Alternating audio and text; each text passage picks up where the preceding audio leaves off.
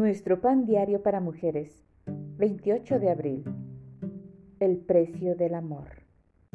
La lectura bíblica de hoy se encuentra en Isaías capítulo 53, versículos 9 al 12. Y el versículo 12 dice, por cuanto derramó su vida hasta la muerte. Mientras nos despedíamos de mis padres, mi hija rompió en llanto. Después de visitarnos en Inglaterra, ellos regresaban a Estados Unidos. No quiero que se vayan, dijo ella. Comencé a consolarla y mi esposo señaló, me temo que ese es el precio del amor.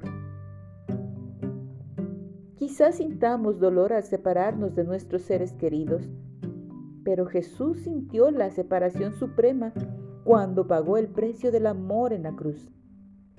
Él, que era tanto humano como Dios, cumplió la profecía que Isaías había pronunciado 700 años antes, cuando llevó el pecado de muchos.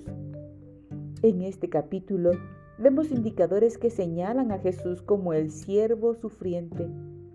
Por ejemplo, cuando dice que Él herido fue por nuestras rebeliones, lo cual se cumplió cuando lo clavaron en la cruz y cuando un soldado le abrió el costado, y al declarar que por su llaga fuimos nosotros curados.